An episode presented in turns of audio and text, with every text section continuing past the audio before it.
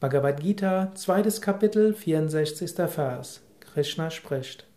Der selbstbeherrschte Mensch jedoch, der sich mit beherrschten Sinnen zwischen den Dingen bewegt und frei ist von Zuneigung und Abneigung, erlangt Frieden.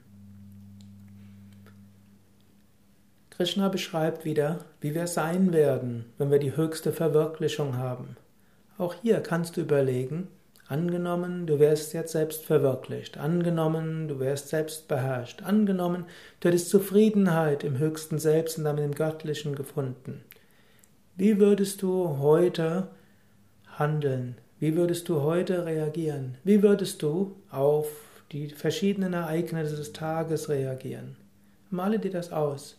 Und manchmal, wenn du in einer konkreten Situation bist, Überlege, wie würde ich handeln, wenn ich so und so wäre? Oder wie werde ich handeln in einer solchen Situation, wenn ich diese höchste Verwirklichung erreiche? Zu handeln aus der Vorstellung, wie man handeln würde, wenn man vollkommen wäre, ist oft ein einfacher Weg, etwas Gutes zu tun.